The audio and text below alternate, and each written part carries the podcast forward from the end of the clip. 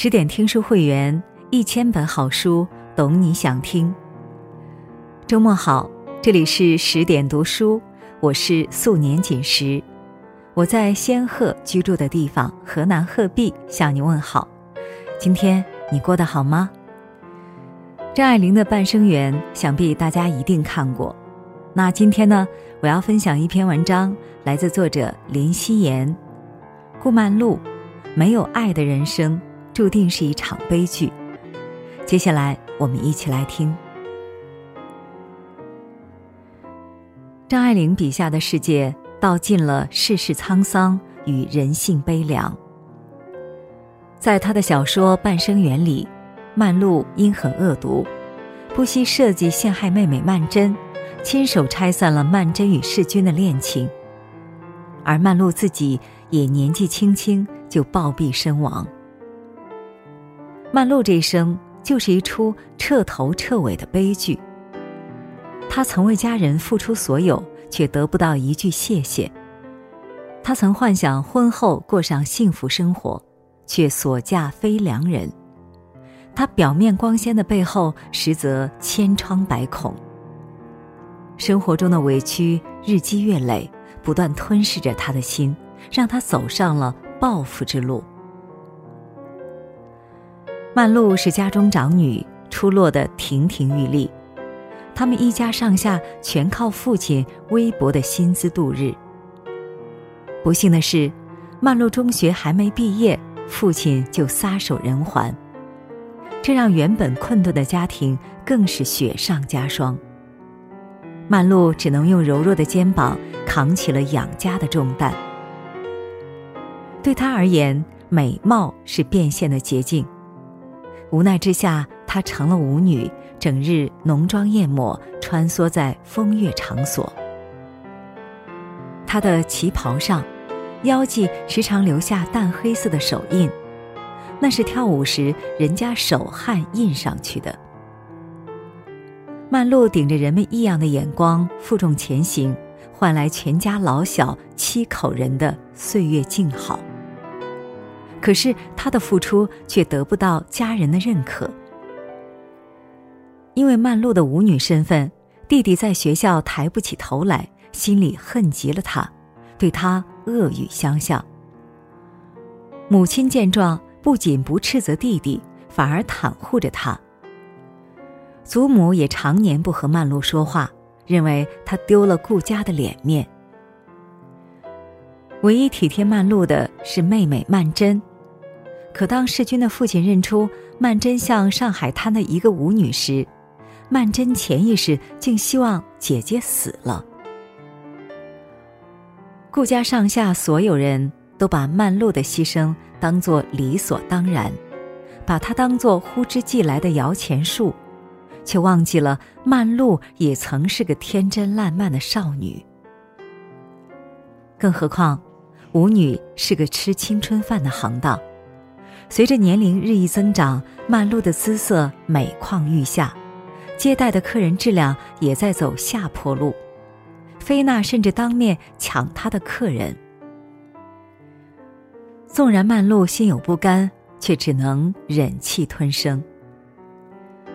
在外，曼璐不得不看客人的脸色行事；在家，曼璐还要面对家人的嫌弃。长此以往，难免觉得委屈，心态有些失衡。正如周国平所说：“凡正常人都兼有疼人和被人疼两种需要，在相爱者之间，如果这两种需要不能同时在对方身上获得满足，便潜伏着危机。”人们只看到曼璐强势彪悍的一面。却不知道她做舞女时被欺负过多少回，也不知道她背地里流过多少泪。她为家里付出太多，却从来没有被尊重过，也没有被呵护过。她的内心自始至终是凄凉的。一天深夜，曼璐回来晚了，边吃宵夜边跟母亲聊天。母亲一开口就催他结婚。你年纪也有这样大了，干这行是没办法，还能做一辈子吗？自己也得有个打算呀。”听了这话，曼璐生气地说：“我还不是过一天是一天，我要是往前看这，我也就不要活了。”在曼璐看来，母亲是在嫌弃自己，于是愈发不耐烦，说道：“他们都大了，用不着我了，就嫌我丢脸了，是不是？所以又想我嫁人，这时候叫我嫁人，叫我嫁给谁呢？”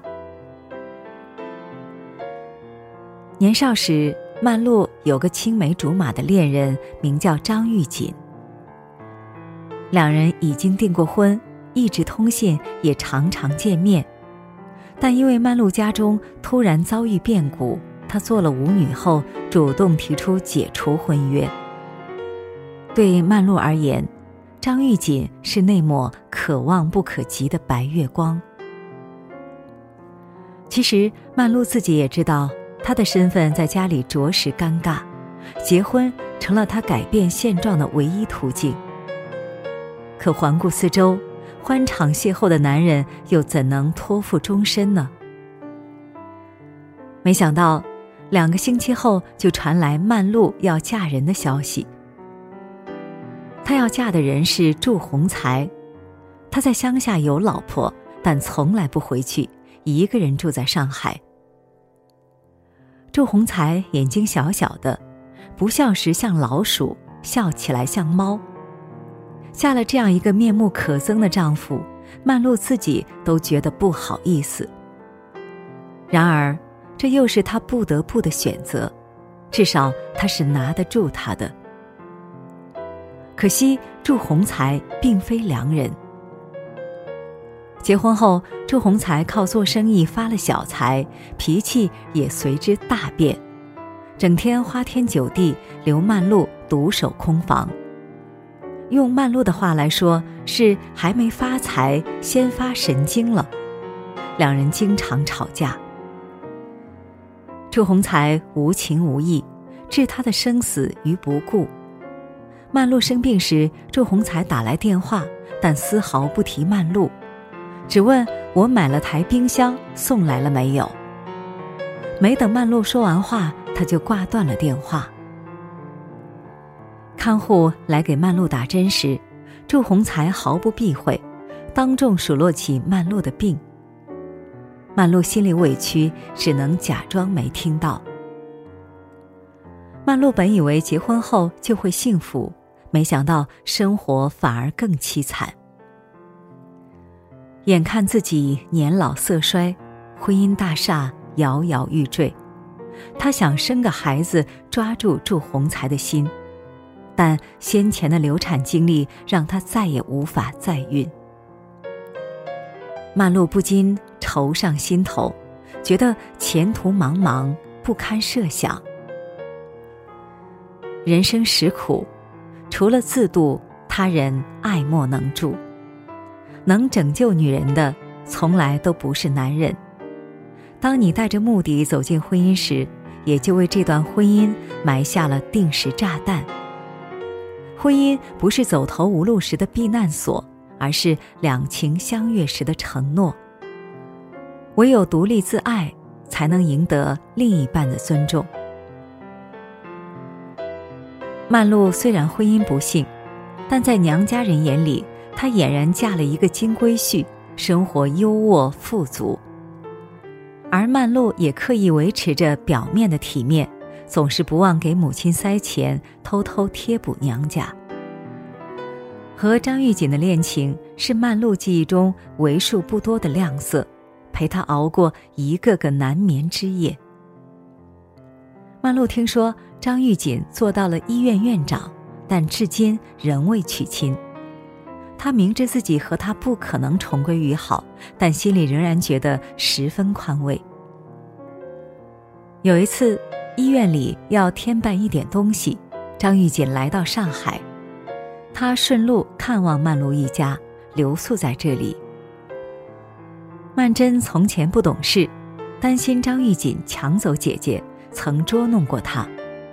明知他不吃辣，偏在他的碗底抹上辣椒。这次见面后，曼桢心有愧意，对他格外照顾。这份关怀却让张玉锦误以为曼桢喜欢自己，他也对曼桢流露出好感。得知张玉锦的背叛后，曼璐又气又恼。凭什么曼桢年轻有前途，自己却白白葬送了一生？曼璐用做舞女赚的钱供曼桢读大学，她用自己的牺牲成就了曼桢的美好。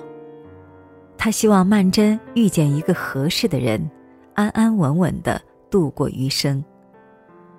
可曼桢偏偏要和自己的初恋张玉锦暧昧，夺走她生命中最后那点美好。凭什么异母同胞的姐妹二人，一个沦落风尘，一个长成大家闺秀？曼璐心有不甘。更让曼璐气愤的是，他的祖母和妈妈都想撮合曼桢和张玉锦，报答他十年未娶的心意。母亲和他说话的口吻，似乎是长辈之间在讨论下一代的婚事，他已经没有妒忌的权利了。张玉锦临走时，在房间里收拾行李，曼璐特意穿着她的紫色旗袍去送别，她本想一诉衷肠，张玉锦却微笑着说：“人总要变的，我也变了。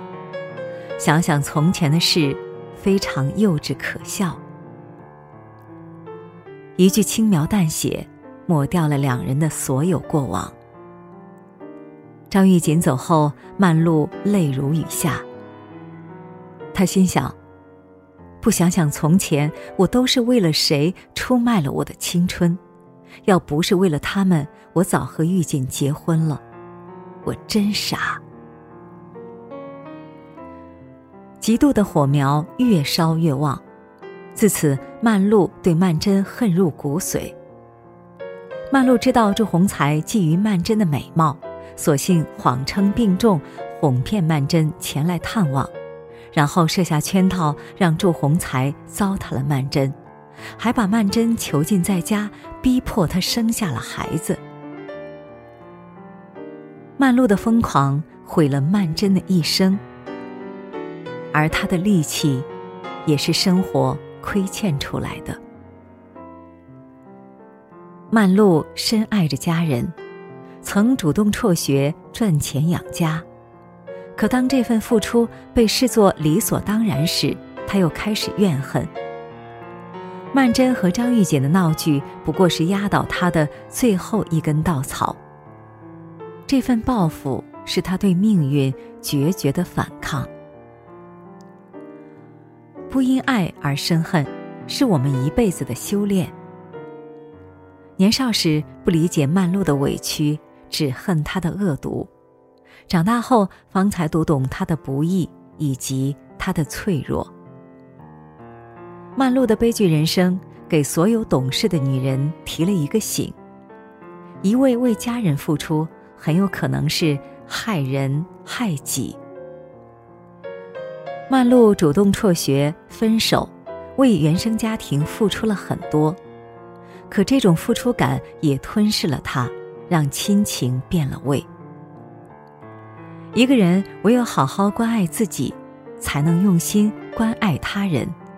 千万别付出太多，也别过度牺牲。生命苦短，一定要对自己好一点，留几分爱给自己。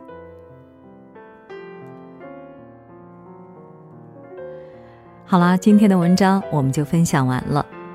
更多美文，请继续关注十点读书，也欢迎把我们推荐给你的朋友和家人，让我们在阅读里遇见更好的自己。今晚就是这样，我是素年锦时，祝你晚安，做个好梦。